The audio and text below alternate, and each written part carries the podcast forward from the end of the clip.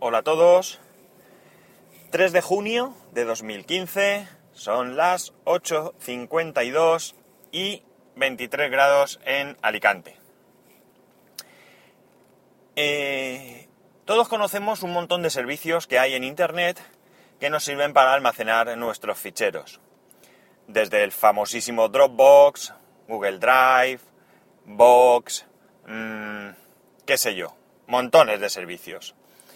Pues bien, hay una opción que, si bien no creo que sea para todo el mundo, sí que resulta muy interesante. Incluso simplemente como mmm, cuestión didáctica. Y es el hecho de que montes tu propia nube en un servidor en tu casa. Yo esto ya lo hice hace tiempo, eh, bastante tiempo, lo tuve probando un tiempo, simplemente como digo por cuestiones didácticas, y ahora me he metido otra vez a, a ello. ¿Esto qué significa? Pues esto significa que en vez de tener un espacio en alguno de estos servicios que he comentado antes, pues tú tienes tu propio servidor en tu casa, en tu propio ordenador o bien en algún ordenador que tengas por ahí. Es una suerte de NAS, pero eh, más parecido, como digo, pues a Dropbox o algo así. Eh, esto ya está todo inventado. Aquí no tienes nada que inventar. Lo que sí que es cierto es que requiere de algunos conocimientos o, en su defecto, de muchísima, muchísima paciencia. Yo que ya lo hice en su momento, pues ahora que estoy repitiendo me estoy encontrando con algunas dificultades. Para hacer esto, estoy utilizando un software, un software para poner en tu espacio web, que se llama OwnCloud. Vendría a ser mmm, mi nube, mi propia nube o algo así. Esto, como digo, lo que hace es un, lo que te crea es un entorno donde tú puedes subir ficheros, descargar ficheros, fotos, etcétera, etcétera, y puedes crear cuentas de usuario con diferentes privilegios, que tengan su propia carpeta, que puedan acceder a, a algún tipo de carpeta compartida. Eh, bien a través, como digo, de un navegador web, bien a través de una aplicación que al menos está para iOS, para Android y no sé si la otra que he visto era Windows Phone, no, no lo sabría decir, pero vamos, si buscáis OwnCloud o W N C L O U D, pues podréis encontrarlo. Bien, para tener esto, ¿qué es lo que hace falta? Pues hace falta tener, como digo, tu propio servidor web. Este servidor tendrías que instalarte como mínimo Apache y PHP. Y digo como mínimo porque también utiliza una base de datos, pero si es para algo personal, donde va a haber muy poquitos usuarios, pues ni siquiera hacía falta, haría falta una base de datos importante como MySQL, sino como SQL Elite, pues sería más que suficiente. Y es muchísimo, muchísimo más sencillo de utilizar. A ver, me está parando la policía porque aquí hay uno que va a hacer una barbaridad y la policía, pues, se lo permite. Increíble. Increíble. Ha pegado uno un giro donde está prohibidísimo. Ah, yo creo que ni siquiera es que él lo quería hacer. Es que voy por una carretera donde, perdonad el corte, pero, pero voy a daros una pequeña explicación. Voy por una carretera donde solo hay un sentido, hay dos carriles en un sentido y un carril en sentido contrario que es únicamente para el autobús.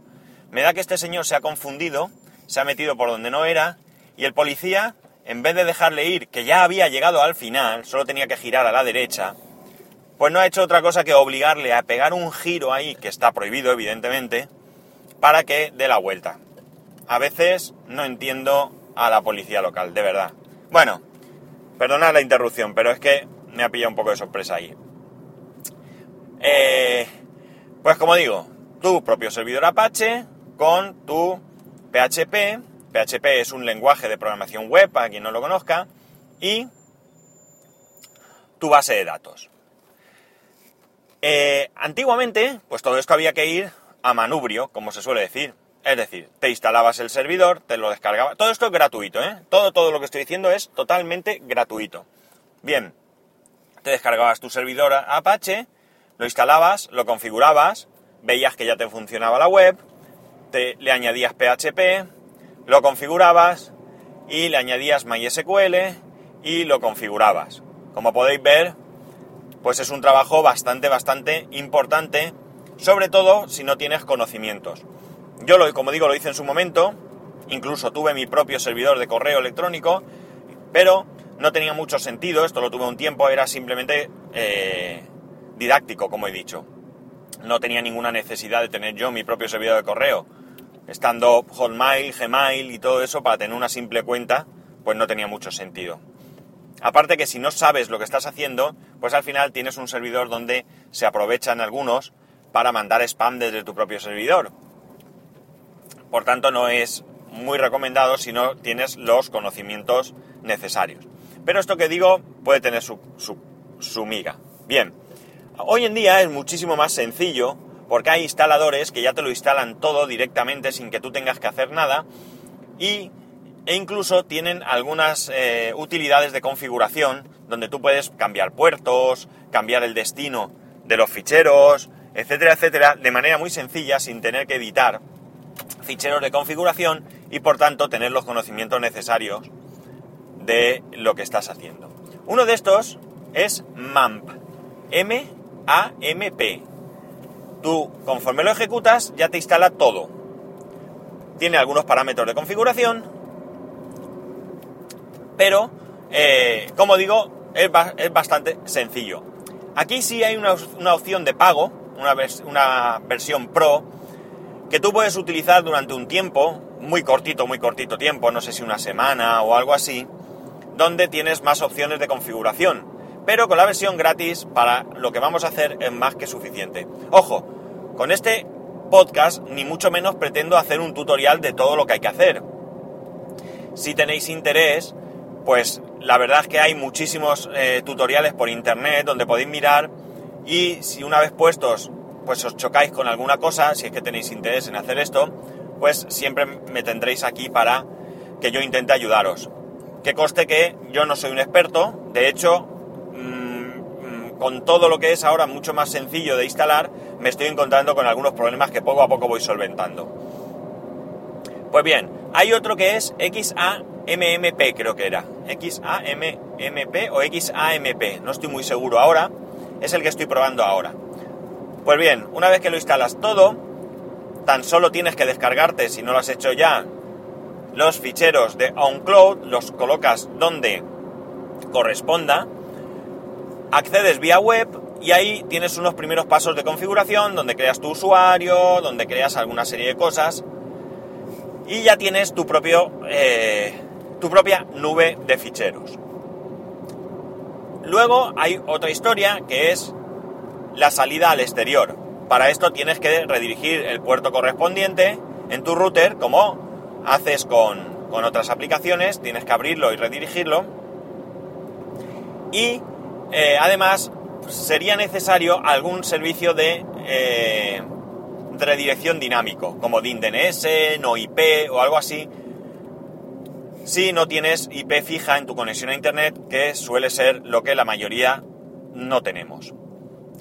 Hay proveedores de, dominios y de, espacio web como CDMON, que ya tienen una utilidad porque tú una redirección no tiene ningún problema, cualquier servidor te lo va a poner. Yo estoy en one and one y es fácil, solo tengo que ver cuál es mi IP pública, me voy a mi, a mi panel de control y el dominio que yo elija lo redirijo a esa dirección IP. Pero ¿qué pasa si esa dirección IP cambia?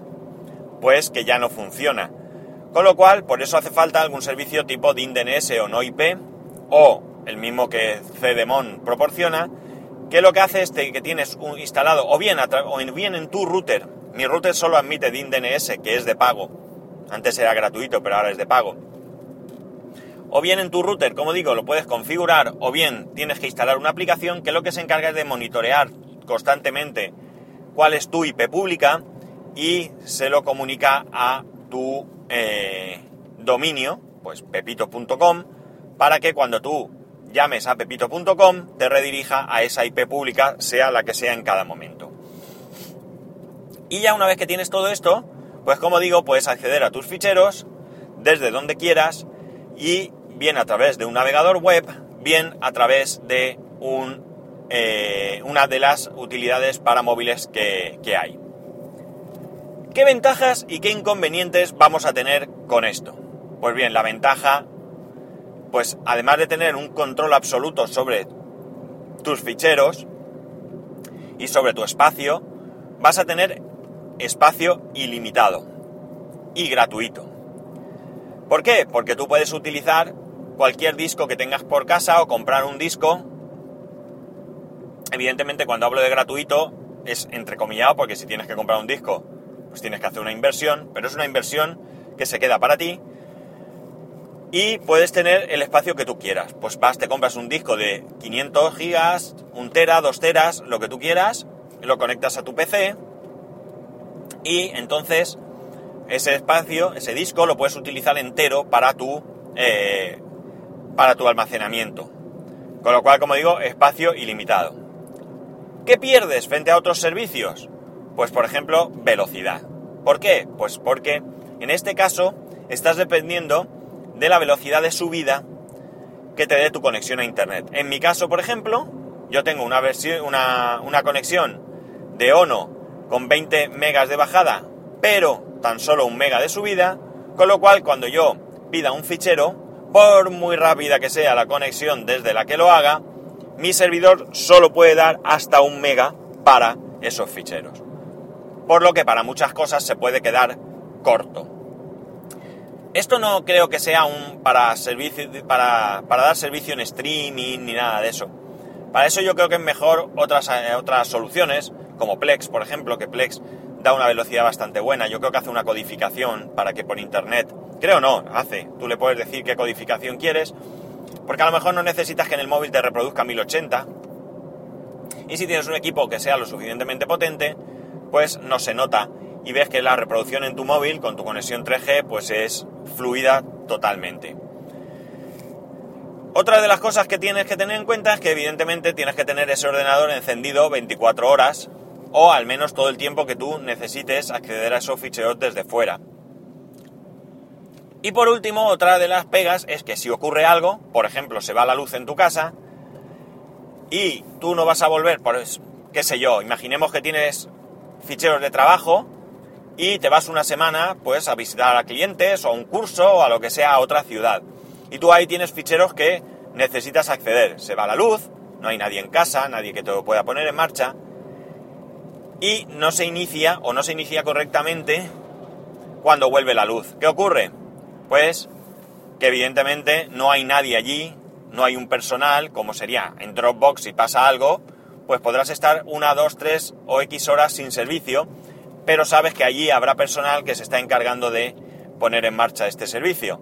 En tu caso, pues hasta que tú no vuelvas, no habrá nadie que lo pueda solucionar. Yo lo voy a poner en marcha, tengo interés, porque había pensado eh, crearme un FTP para poder acceder a ciertos ficheros, pero esto me complica porque desde algunos clientes son ficheros que me servirían para el trabajo, que no quiero poner en Dropbox ni nada de eso, porque además desde algunos clientes todo esto está capado, mientras que mi servidor web pues normalmente no está capado porque no está incluido dentro de ninguna categoría, o lo puedes incluir tú en alguna categoría o lo que sea, que no sea común que en, los administradores de, las empresas pues, pues lo prohíban el acceso. Entonces, pues me da eh, cierta flexibilidad y también porque me va a servir para refrescar esos conocimientos sobre servidores web, y demás que yo tengo o que tenía y que hace muchísimo, muchísimo tiempo que no toco y que la verdad, como digo, me estoy encontrando con pegas que son bastante tontas, pero yo incluso me he visto obligado a editar ficheros de configuración porque como no me acordaba y no... Y algunas veces para, para quienes tenemos conocimientos en un determinado campo, pues nos es más sencillo ir a lo que supuestamente es más difícil, que es lo que conocemos, que a nuevas herramientas que pues habrá que aprender su, su manejo porque son más sencillas, pero a mí me, a lo mejor para cambiar un puerto, pues me resulta más, más sencillo ir al fichero correspondiente, editarlo, cambiar el puerto, grabarlo, reiniciar el servidor y a, funcionar. Mientras que en el otro, con la otra herramienta, pues puede ser muy visual y muy fácil, pero a lo mejor no es exactamente eh, lo sencillo que podría parecer. En este caso no es así, es todo bastante sencillo. Ya digo, es normal que surjan problemas, pero es una ocasión de pues adquirir nuevos conocimientos y como digo de tener tu propio servidor privado donde en un momento dado tú puedes incluso decirle a la gente que te ponga ficheros pues qué sé yo eh, como va a través del navegador web no tienes que enseñar a nadie a manejar un programa FTP ni nada y si alguien tiene pues qué sé yo una película pues en vez de pasártelo en un pincho es alguien que no vive cercano a ti pues se conecta a tu espacio te lo deja ahí y como no tienes problemas de, límite de espacio, todo estará supeditado la velocidad de subida que tenga esa persona que te quiere dar ese fichero. Y bueno, esto es el, el proyecto en el que estoy ahora metido a nivel personal. Me estoy entreteniendo bastante. Como siempre, pues el tiempo es limitado y, y cuando te pones allí a hacer algo, pues siempre surge alguna otra cosa que hace que lo tenga que dejar. Pero bueno, poco a poco lo tendré listo. Cuando lo tenga listo, a lo mejor lo que hago es que pongo una, una cuenta de, invitado o algo así para que todos los que queráis conectaros, os dejaré allí algún fichero, alguna cosa, y todo el que se quiera conectar, pues que, lo vea. Aunque creo que hay servidores de prueba por ahí, pero bueno, no estoy, no tengo ningún problema en proporcionaros una, una cuenta para que lo, para que lo veáis. Y, hasta aquí el capítulo de hoy. Ya sabéis que para poneros en contacto conmigo a través de, Twitter o Telegram, lo podéis hacer con la cuenta arroba spascual y por correo electrónico en spascual arroba spascual.es. Un saludo y nos escuchamos mañana.